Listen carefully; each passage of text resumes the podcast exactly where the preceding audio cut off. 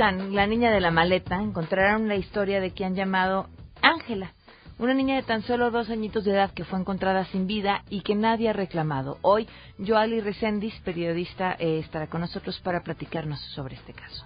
A Ángela solo así la conocemos. Una pequeña que falleció de un traumatismo cráneoencefálico hace cerca de un año. Fue hallada oculta en una mochila en la colonia Cuauhtémoc de esta ciudad. Nunca fue reclamada ni identificada por nadie.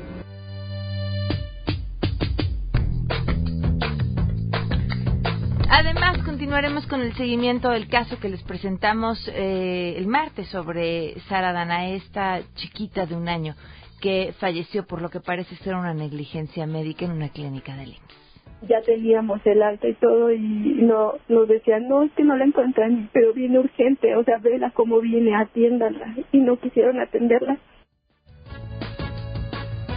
tenemos además buenas noticias el resumen tecnológico con Andrés Costes y más quédense con nosotros así arrancamos a todo terreno MBS Radio presenta a Pamela Cerdeira en a todo terreno, donde la noticia eres tú.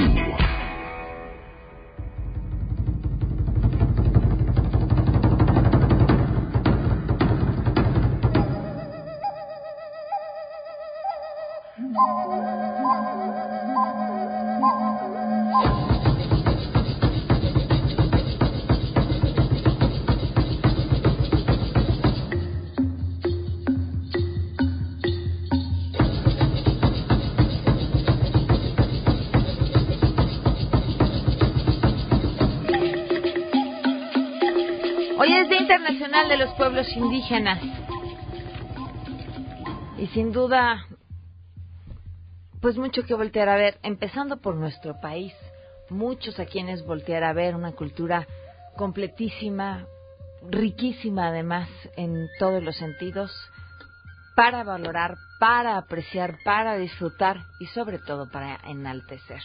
Muy buenas tardes. Ahora les toda la mañana estuve tentada a decir buenas tardes y ahora les quiero decir buenos días toda la tarde. Así es esto de la necedad. Gracias por acompañarnos en A Todo Terreno. Soy Pamela Cerdeira. Los invito a que se queden aquí hasta la una de la tarde. El teléfono en cabina 5166125. El número de WhatsApp 5533329585. En Twitter y en Facebook me encuentran como Pam Cerdeira. Pues la pregunta obligada del día es, ¿qué opinan sobre esta absolución del Bester Gordillo? Queremos conocer tu opinión a todo terreno. ¿Qué opinas de la liberación del Bester Gordillo? Considero que es una burla que dejen en libertad a una persona como el Bester después de haberse comprobado y demostrado tantos delitos. O sea, el hecho de que seamos un país noble no quiere decir que somos un gobierno tonto. ¿Cómo es posible que nuestros representantes hagan eso? La liberación de la corrupta, el Bester Gordillo, tiene que ver con un claro acuerdo entre López Obrador y Peña Nieto. Solo basta ver con que ahora en las filas de Morena son parte del yerno, es parte el nieto y ahora otro miembro de su familia. Es verdaderamente patético lo que está sucediendo en este momento en nuestro país. Un hecho lamentable tanto para la actual administración si es que hizo mal las investigaciones como para el gobierno entrante si es que lo pidió, si es que fueron cuotas que tenía pendientes este, para ganar la elección. Con respecto a la liberación del Bester Gordillo, la verdad es que el problema está en que no sabemos si realmente cometió los delitos que dicen que cometió o no los cometió. La politización de los delitos, el mal manejo de la justicia en México, pues hace que se pierda toda certidumbre al respecto. Por lo tanto, la verdad es que no sé si esta liberación sea justa o injusta. Lo único que sí sé es que debemos de pugnar porque la ley sea imparcial y nunca sea politizada. A todo terreno. Creo que ese tema es clave en el uso político de la justicia y en un caso que si bien estuvo mal armado desde un inicio, pues habría que reclamar por qué estuvo mal armado desde un inicio y, y, y por qué a pesar de lo que parecen pruebas fehacientes, pues las cosas terminan en lo que terminan hoy. Y si no había las pruebas que tenían que existir, entonces también el, por un proceso mal armado, insisto, o por un atraco muy bien armado, cualquiera de las dos, eh, cómo se justifican los, los cinco años en prisión y entre comillaría prisión porque pues fue de un hospital a otro la prisión domiciliaria. Son las doce del día con siete minutos y hoy se cumplen once meses con ocho días del feminicidio de Victoria Pamela Salas Martínez.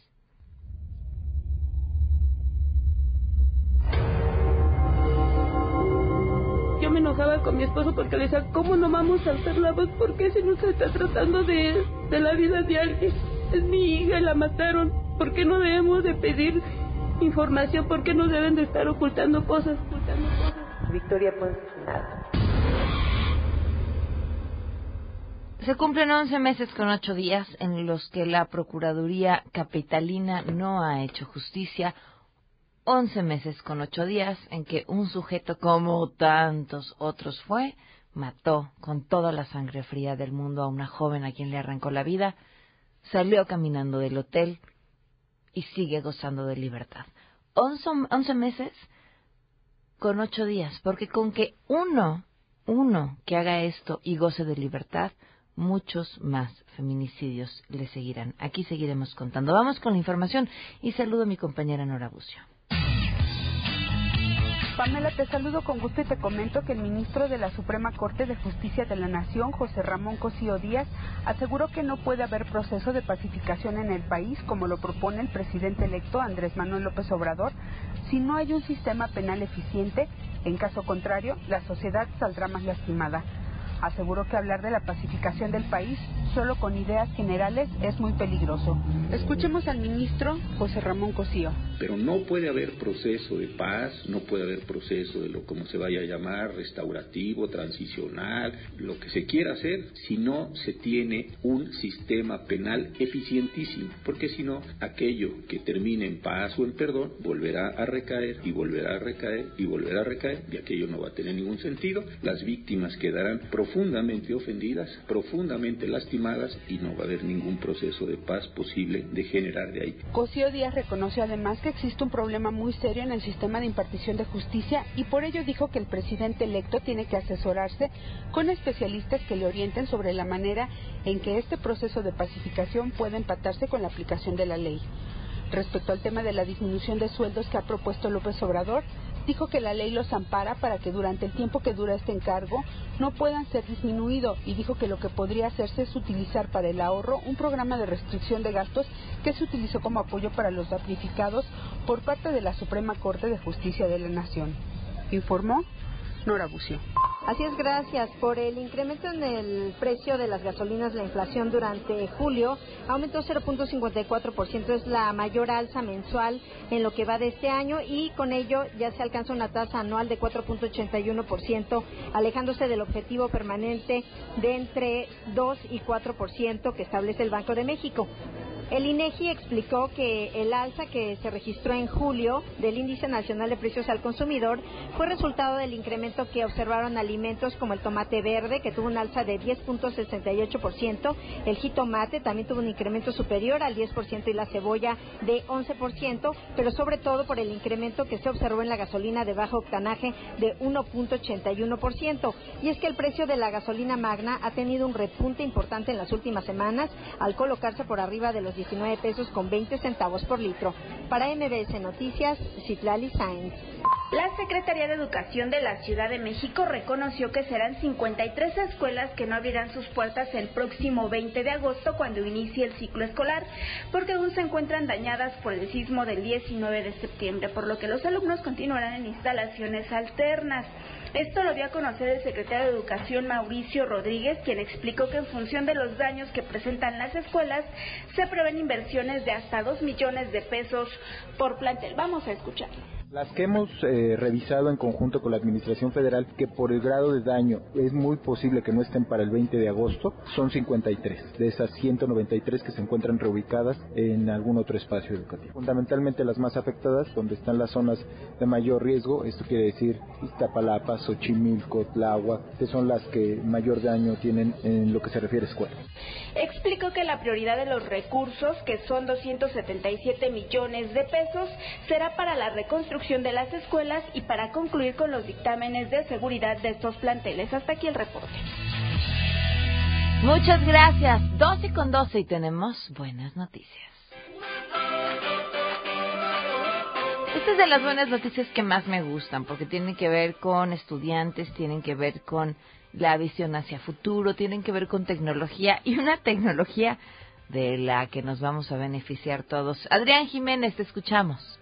Buenas tardes, Pamela. Un saludo afectuoso para ti y el auditorio. Diagnosticar cansancio mental es la finalidad de un algoritmo que trabaja a través de una diadema que monitorea la actividad cerebral, información que es procesada en una computadora que determina el nivel de fatiga. Así lo explicó Natalie Medina, alumna del Instituto Politécnico Nacional que diseñó este patrón.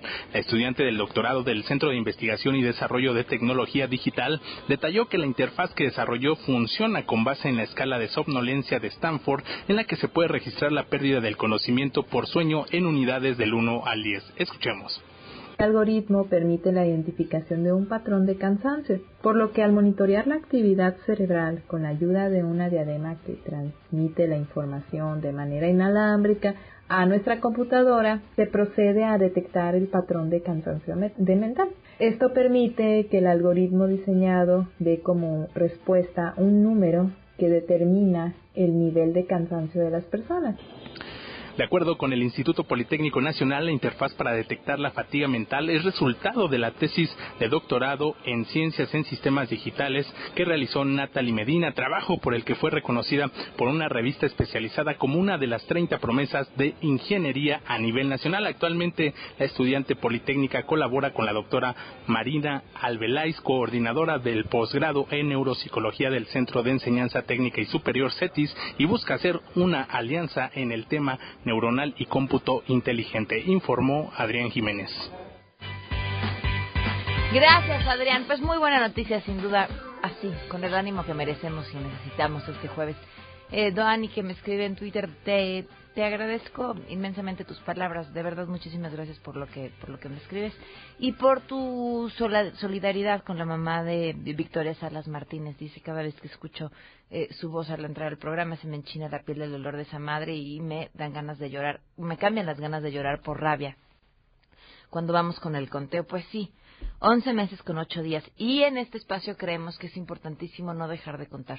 A veces un caso eh, se olvida por otro y por los 100 más que vendrán y los que nos faltarán. Pero si agarramos uno y nos obsesionamos con ese uno y exigimos justicia para ese uno, estamos convencidos de que en cascada tendría que venir para el resto. Vamos a una pausa y volvemos.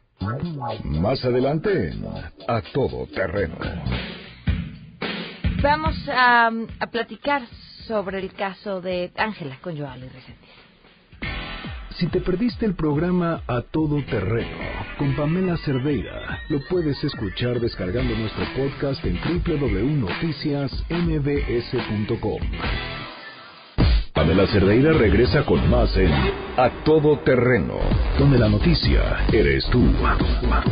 Marca el 5166125.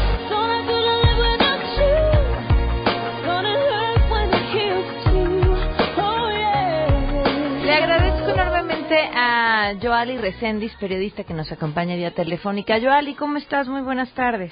Pamela, muy buenas tardes. Muchísimas gracias por este espacio. Eh, y bueno, Pamela, pues a tus órdenes. Pues vaya, esta historia que tiene ya dos años de estarse contando y que y que aún no encuentra un fin que esperar un fin decente es complicado simplemente por cómo empezó. Pero en qué va la historia de Ángela y para darle un poco de contexto a quienes nos escuchan cómo empezó Joal claro que sí mira el 23 de marzo de 2015 fue encontrada en una de las calles de la colonia Juárez eh, una nena en una, dentro de una maleta, ella estaba muerta. Y lo que aquí ha ocurrido con el caso de Ángela, eh, Pamela, es una, una constante de, irresponsabilidad de las autoridades. Eh, yo he estado siguiendo desde entonces el caso muy cercano y te puedo eh, asegurar que lo que en ese tiempo dijeron las autoridades sobre cómo habían encontrado a la pequeña no es verdad. Ángela, eh, en un principio, así le llamaron las autoridades, cuando ella, hay que recordar, estuvo durante un año de, en el ICIFO porque nadie la reclamó, nadie hasta el momento ha dicho es mi hija, es mi nieta, es mi sobrina, es la vecina de, de Juanito, de Perenganita. Nadie hasta el momento ha eh, eh, tenido eh, un nexo con ella, nadie se ha presentado en la Procuraduría, en ninguna de las Procuradurías a nivel nacional para reclamar a, o para buscar eh, eh, a Ángela. Y yo te quiero decir, Pamela, que en, cuando, cuando fue eh, el hallazgo de Ángela, las autoridades, incluido Elías Azar y el procurador capitalino, ellos habían manejado que Ángela había sido violada, lo cual no es verdad.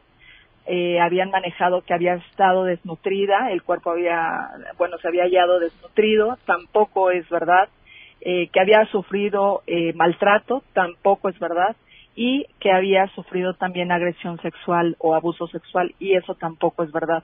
Ángela, eh, no sabemos cómo se llama, pero era una niña amada, era una niña que tenía eh, un cuidado, eh, eh, pues bueno, esto fue visible porque tenía sus uñas recortadas, tenía un corte de cabello, pues bueno, no estaba descuidada, no tenía ningún eh, moretón que indicara maltrato, su cuerpo no estaba desnutrido, tenía la dentadura completa y eh, uno de los errores más graves que cometió la Procuraduría fue, Pamela, sin duda, el mostrar una cara de Ángela que no era la real y que por supuesto los medios compartieron obviamente, pues bueno, lo está dando el procurador, claro. lo compartes como medio de comunicación.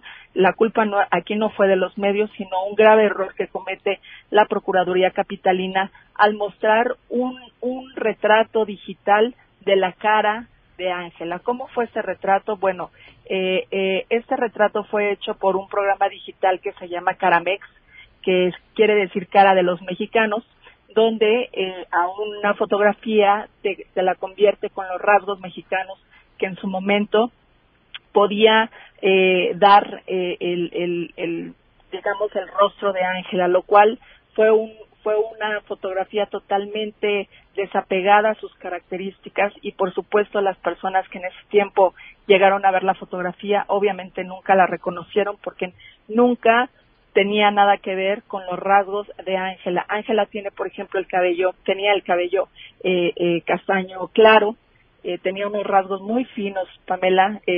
la nena del retrato que compartió la Procuraduría era con rasgos indígenas, ya lo hemos dicho, caramex, cara de los mexicanos. Y pues ahora yo ocupo este espacio tuyo para pedirle a la ciudadanía que por favor se meta en mis redes sociales, arroba Joali Recendis, que pueda observar la fotografía de Ángela. Es necesario porque, Pamela, si nosotros olvidamos a Ángela, o como me, lo ha dicho una, una autoridad, ya déjela en paz. Ella ya está muerta y ya está enterrada. Creo yo que esa no es una respuesta que, que merezco recibir porque no es la necesidad de, de, dar incluso con el asesino o quien le haya hecho algo a Ángela, sino con devolverle una identidad y por supuesto también mandar el mensaje a quien lastime a los pequeños de la manera que sea, Pamela, que eso no va a quedar impune. Hasta el día de hoy no hay crimen perfecto y no es posible que en todo el país nadie levante la mano y diga, yo la conozco, yo sé quién es, yo sé de, de dónde es su origen y yo sé cómo se llama. Híjole, las imágenes ahorita las compartimos también en nuestras redes sociales para que para que las puedan ver. Ahora, ¿cuál fue la respuesta de la procuraduría tras este entrecomillemos error? Mira, eh, en algún momento yo tuve acercamiento con el subprocurador, el que ahora es procurador capitalino, y él, él, él en un momento dado me preguntaba que cuál era mi interés. Hmm. Eh, hay que recordar también que soy la, periodista que pide el cuerpo de Ángela cuando ellos mismos declaran que al no ser, eh, que al nadie pedir su cuerpo, ellos iban a, enviarla a la fosa común, lo cual a mí me pareció súper desgarrador. Y yo levanté la mano y les pedí que, que yo quería darle un sepelio, lo cual me fue negado porque no era yo familiar. Eh, y eh, ellos, ellos dijeron, todo el tiempo se han manifestado con que la fotografía, pues bueno, es parte de un protocolo que ellos hacen con las víctimas. Sin embargo, de verdad, Pamela, si tú ves la foto y la, la puedes encontrar, nada que ver. La puedes encontrar en mi Twitter. Tú la ves y es una niña totalmente diferente a la verdadera cara de Ángela, al verdadero rostro, a sus verdaderas facciones. Si ellos, y como se los dije, en un momento dado hubieran puesto la foto de Ángela real, eh, digo, tú tú ibas, dijeron en un momento dado, sí, pero los derechos humanos de las víctimas sí, mm. pero aquí se entiende que era una, una, una nena que estaba en calidad de desconocida. Y otra cosa que te quiero decir muy grave es que nunca emitieron una alerta Amber porque ella estaba en, calidad de desconocida y tenían que emitir una alerta Amber a todos los estados, a todas las procuradurías para decirles, hey, aquí hay una nena que se encontró dentro de una maleta, esta calidad de desconocida, eh, aquí la tenemos, ¿no? No la hubo, no la hubo para Ángela y eh, eh, esta, esta investigación seria que por supuesto eh, he estado haciendo me ha permitido también incluso recibir algunas donaciones, por ejemplo, de, de stickers con el rostro de Ángela, que en su momento yo reportera me paraba en cada caseta telefónica a pegar con la intención de que quien la mirara y supiera de, ella, pues bueno, se comunicara a periodismo a toda prueba gmail.com. Sin embargo, Pamela, cuando yo regresaba a las dos horas, los stickers ya habían sido levantados.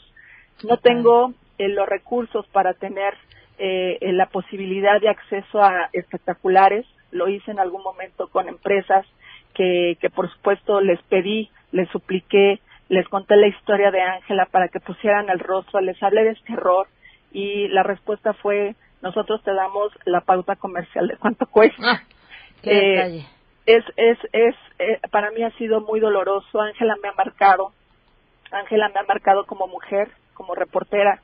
Es es es una nena que viene a mí todos los días, Pamela, y que por supuesto, al menos yo, como seguramente muchas personas que han sabido del caso de Ángela, no podemos olvidar. Al día de hoy, Pamela, del año de enero para la fecha han muerto más de 43 niños en, en condiciones de maltrato, de violación, pero son niños, son menores. No podemos nosotros eh, invisibilizar lo que está ocurriendo con los pequeños y Ángela es el, es el, eh, sabes, es el parteaguas de estos asesinatos de bebés, porque ella era así una nena, una nena que por supuesto ya hablaba, una nena que ya caminaba, no era una bebé que puedas tú mantener en una cobija y resguardada en una casa. Alguien tenía que hablar con ella cuando salía con su mamá. Eh, yo estoy segura, Pamela, que quien deja el cuerpo de Ángela a esa conclusión, o bueno, eso es una de mis hipótesis, que quien deja a Ángela en esa maleta realmente quería seguir sabiendo de ella, quería seguir sabiendo del destino de Ángela. Si pensamos como asesinos, quizá podríamos a lo mejor eh, tomar la maleta y llevarla a la Jusco, a algún río, a algún lugar eh, lejano donde no fuéramos descubiertos, pero aquí quien la deja, la deja en una calle que por supuesto eh, tenía muchísimo tránsito de personas, había cámara. A ella que a ella la dejaron con vida dentro de la maleta. No, no, no. Ah. Quien deja el cuerpo, el cuerpo dentro de la maleta, eh, la deja con, con esa intención de que fuera encontrada. Es decir, no dejaron su cuerpo en el ajusco donde los perros podían comérsela, pues, o no la dejaron, o no la dejaron a un, a un río donde, eh, pues, no sé, se hubiera descompuesto totalmente, ¿no? Eh, Ángela tenía al menos tres días de muerta cuando la dejan en la maleta. Y, sin embargo, eh, su, su, su cuerpo no, no presentaba, Pamela, y lo digo eh, con todas sus letras, no presentaba signos de violencia, eh, solamente tenía ella un golpe en el cuello, ni siquiera en la nuca, ¿no? sino en el cuello, y eh, evidentemente fue manejado el caso de Ángela con una total irresponsabilidad, que a mí me gustaría, por ejemplo, que la Procuraduría tuviera esa sensibilidad de, de mm. volver, de volver a, a, a reparar digámoslo así, ese, ese daño irreparable que hicieron con ella, porque la vuelven a, a revictimizar y la vuelven a asesinar una segunda vez al no darle rostro, eh, y que la Procuraduría convocara de nuevo a medios y dijera, ese es el verdadero rostro de Ángela y la intención es conocer la identidad. No se llama Ángela, aunque le pusieron Ángela, ella no se llama así, ella pertenecía a una familia y por supuesto estoy segura que quien, que quien la deja ahí, la dejó con todo el dolor del corazón, eh, porque evidentemente Ángela, Ángela no se muere por ser violada, ni por ser abusada, ni por ser maltratada. Ángela se muere de otra manera.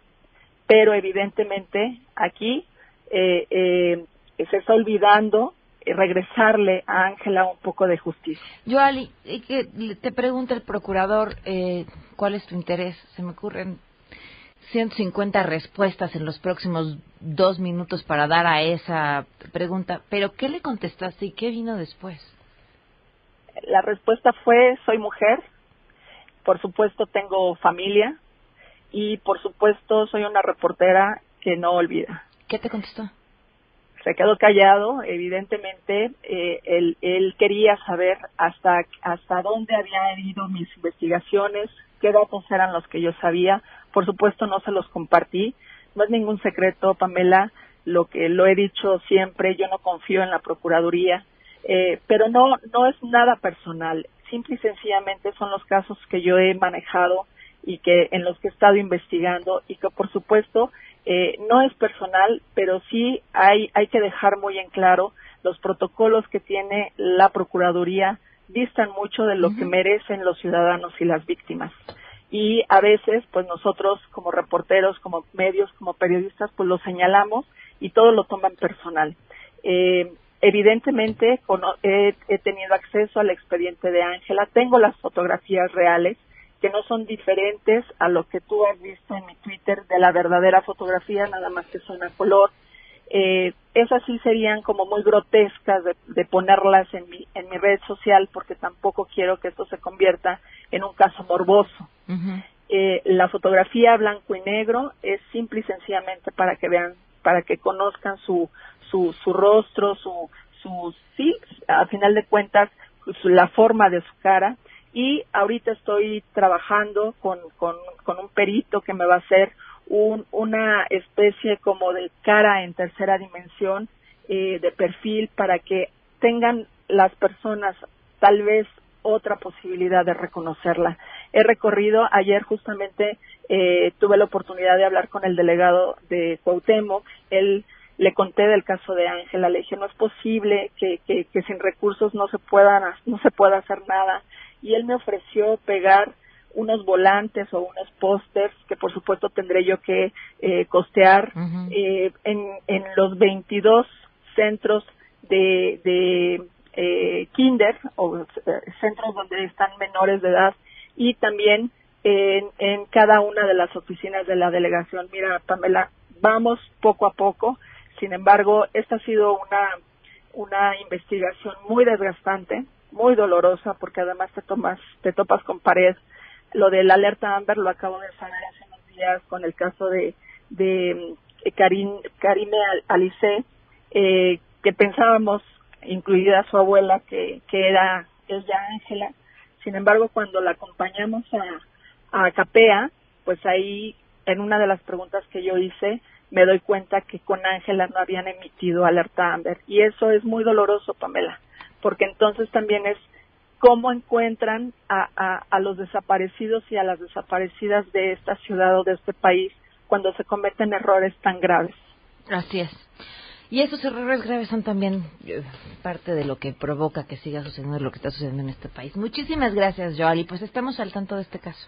Muchas gracias a ti por el espacio, por la sensibilidad, por compartir, por no olvidar y nuevamente les recuerdo mi red social, arroba Joali Recendis, mi Facebook Joali Recendis, mi correo periodismo a toda prueba arroba gmail.com, donde todo lo que ustedes quieran decirme de forma anónima respecto a Ángela será bien recibido. Muchísimas gracias, Joali. Que tengas un gracias buen a ti. ¿Por qué está usted interesado? Es curioso cómo las autoridades, la empatía les causa sospecha. 12 con 35. Queremos conocer tus historias. Comunícate al 5166-1025. Pamela Cerdeira. A todo terreno. Donde la noticia eres tú. Volvemos. Pamela Cerdeira está de regreso en A Todo Terreno. Únete a nuestra comunidad en facebook.com. Diagonal Pam Cerdeira. Continuamos.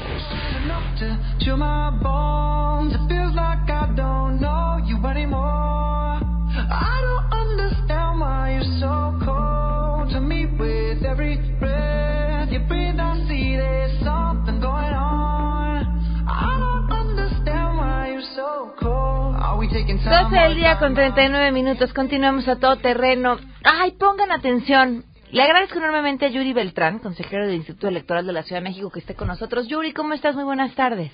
Buenas tardes, Pamela. Me da gusto platicar contigo y tu auditorio. Dos días quedan, bueno, hoy y mañana, ¿no? Para que la gente se registre en línea para emitir su opinión en línea para el presupuesto participativo. En efecto, Pamela, eh, para votar, para opinar en el presupuesto participativo hay dos modalidades de hacerlo. La ya clásica es ir el 2 de septiembre, ir a una de las 2.500 mesas que vamos a tener desplegadas en toda la ciudad y votar en papeletas tradicionales.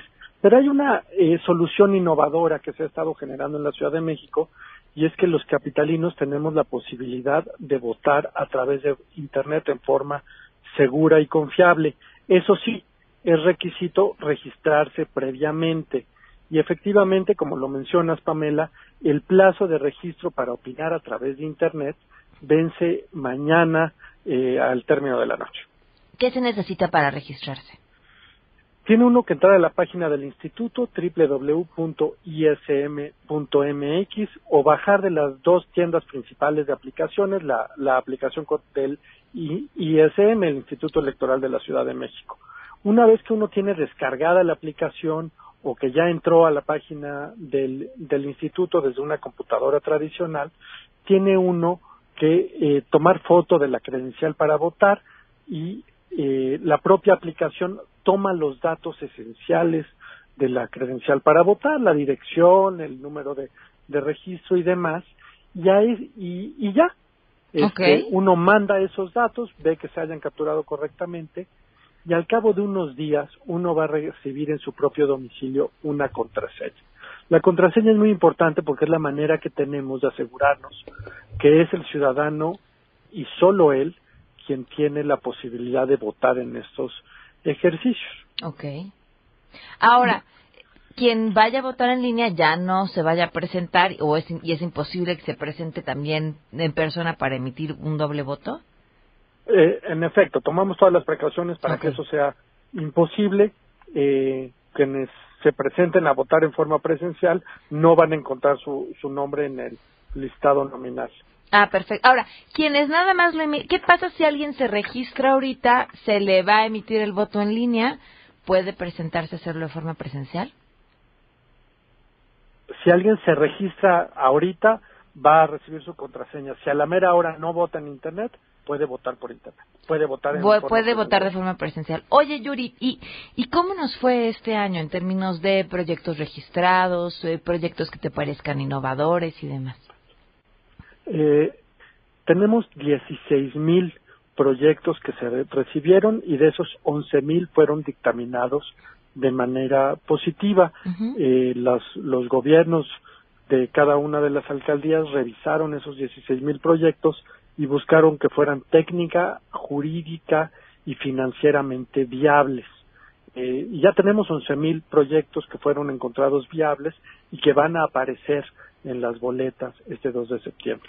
¿Pueden en línea eh, desde hoy ir viendo esos proyectos que quedó cada quien en su colonia o será hasta el día en el que emitan su voto en Internet o presencialmente? No, por supuesto los pueden ir viendo desde, desde ahorita en la página del instituto www.ism.mx. Perfecto, pues ahí está la invitación para que se registren a más tardar el día de mañana quienes piensan votar en línea y si no, hacerlo el 2 de septiembre en estas mesas cercanas a su hogar. Yuri, muchísimas gracias. Gracias a ti, Pamela, por el espacio. Hasta luego, muy buenas tardes.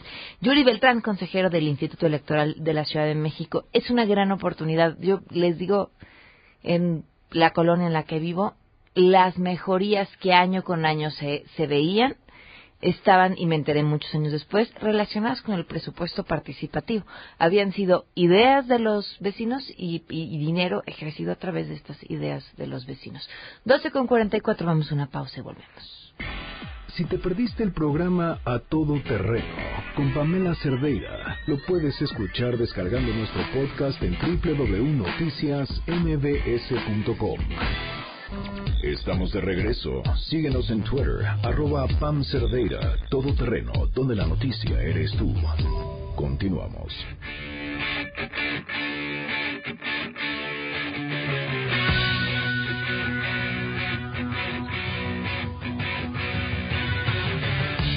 12 del día con 48 minutos. Gracias por continuar con nosotros. Si al, ah, bueno, varias cosas les tengo que comentar.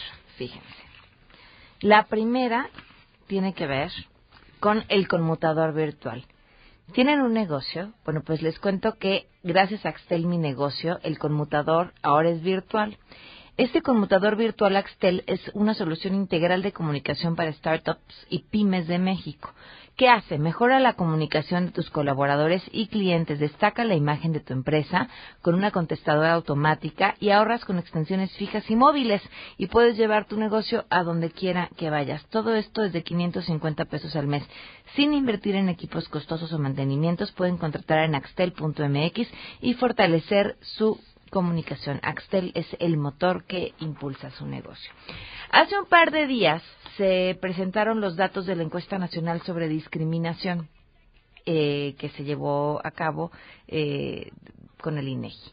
Y bueno, pues estos datos importantes de nada que no supiéramos pero sí mucho que lamentar. 19.9 millones de personas dicen que se les negaron derechos como apoyos sociales, servicios médicos, atención en oficinas públicas, servicios financieros y solamente una de cada diez lo denunció, lo denunció ante una autoridad o institución. Parte de esta información, la administración tiene muchísimas caras. Eh, la violencia es sin duda uno de ellos. Parte de lo que comentaba eh, el presidente de la Comisión Nacional de Derechos Humanos es que los enemigos en México son la pobreza, la desigualdad, la ignorancia, la corrupción, la violencia, la inseguridad y la impunidad. Estos datos muestran por primera vez en nuestro país las evidencias de cómo la discriminación se agudiza cuando se acumulan características o identidades de los grupos que han sido históricamente discriminados. La marginación que afecta a las mujeres indígenas, por ejemplo, es uno de los grupos con mayor discriminación y esto se incrementa cuando esta mujer profesa una religión distinta y si además le sumamos que presenta una discapacidad, pues imagínense del tema que estamos eh, hablando, la color de, el color de piel, perdón, es uno de los principales motivos de discriminación en el país y influye en las posibilidades de desarrollo de las personas, puesto que los datos indican que entre más oscuro sea el tono de piel, disminuye el nivel de escolaridad. Hay otros estudios que además hablan acerca de hasta los mismos ingresos. Por ejemplo, en las personas con tonos de piel más claros se encontró que el 30.4% tiene estudios de nivel superior, mientras que solo el 16.2% con piel oscura cursaron ese nivel educativo y el 22.7% de quienes tono, tienen tono intermedio. Y por género, 56.5% de los hombres fue discriminado por su apariencia, 27.7% por su manera de hablar, 24% por su religión, 5% por su sexo y 2% por su orientación sexual.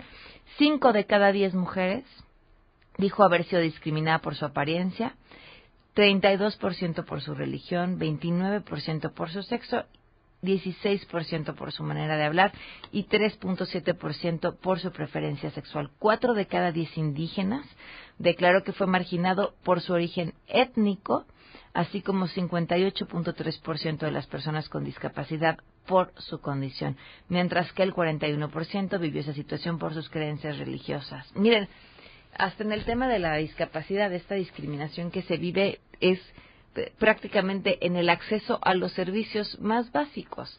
Una persona con una silla de ruedas no puede ni siquiera moverse con libertad por la calle porque las banquetas no están diseñadas para que se mueva, porque no existen las rampas, porque cruzar de una avenida a otra se vuelve imposible. Y eso donde existe un puente peatonal que buscaría afirmar que entonces uno ya puede cruzar de un lado a otro, sí, siempre y cuando tenga la condición física necesaria para poderlo llevar a cabo. Si tienes alguna discapacidad que te impida moverte de esa manera, pues ya simplemente no puedes ni siquiera cruzar, ¿no? Las ventanillas de los bancos, vaya, un sinfín de historias que no eh, permiten que todos vivan sus derechos en igualdad. Y esta semana leía justamente un, una nota que me llamó la atención, la publicaba el, el, Universal y desde el encabezado decía, robots eh, negros también sufren prejuicios racistas. Bueno, los robots no sufren, tenemos que partir de ahí porque son robots.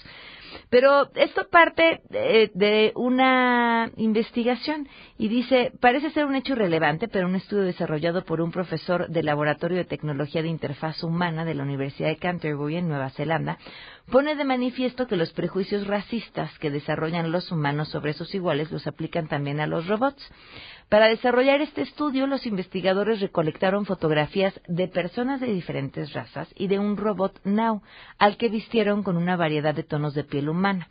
En las imágenes aparecían los sujetos en ciertos casos con un arma en la mano y en otras con objetos que no podrían ocasionar ningún daño, como una lata de refresco. Los sujetos que participaron en la prueba vieron la imagen solo por una fracción de segundo y se les pidió que actuaran por instinto. Este estudio descubre que los participantes eran más rápidos a la hora de disparar a un humano o un robot negro que a sus contrapartes blancos. De la misma forma, fueron más rápidos al tomar una decisión de no disparar a los humanos y robots blancos desarmados que a figuras negras. De esta forma, el informe concluye que los robots también sufren discriminación. Esto me recuerda a un estudio que se hizo hace muchísimos años con niños y muñecos y les presentaban una muñeca cuya única diferencia era el tono de piel y a esta se le tenían que atribuir eh, ciertos adjetivos y los adjetivos que resultaban positivos eran aquellas muñecas que tenían la piel más clara y asimismo la identificación que tenían los niños con una o con otra que no necesariamente era igual que con su color de piel. Y bueno, y aquí lo vemos, ¿no? Lo hemos platicado cientos de veces, como eh, esa misma discriminación con el tono de piel viene desde los mismos hogares y, además pareciera que tenemos, ¿quién lo mencionaba aquí? Eh, decían todo un pantone eh, sobre los tonos de piel, ¿no? Y entre más claro te encuentres, no importa en qué color estés, pero entre más claro estés con referencia al otro ya es suficiente para molestar al otro, para hacerlo sentir menos importante. Sin duda es un tema básico que, que nos toca resolver desde casa. ¿eh? Aquí sí no hay autoridad a quien echarle la culpa. Sin duda los medios sí tenemos un trabajo importantísimo que hacer en, en pues las caras que decidimos poner todos los días eh, y, y, lo poco representativas que son estas de este país tan diverso en el que vivimos. Sí hay una chamba importante, pero sin duda la más es aquella que nos toca desde casa todos los días. Bueno, pues ahí algunos, algunos de los datos. Eh, nos escribe Guillermo Galindo en WhatsApp preguntando sobre el presupuesto participativo. Podemos preguntar si los proyectos incluyen cambio de banquetas por cuarta vez en 10 años. Eh, Guillermo, los, los proyectos que se ponen en el presupuesto participativo los ponen los vecinos. Eh, a veces si en tu colonia están poniendo cambio de banquetas por cuarta vez en 10 años, pues es probable que haya un vecino que esté insistiendo en el punto, si es por parte del presupuesto. Ahora, generalmente no son presupuestos muy grandes, no, no creo que alcancen para eso, pero pues puedes meterte en la página del Instituto Electoral buscar por tu colonia, buscar cuál es el proyecto que está y, este y ya. Dice, hay un comercial en la radio que dice que los diputados han instalado rampas en que están en la vanguardia a nivel mundial para ayudar a los discapacitados, no mientas.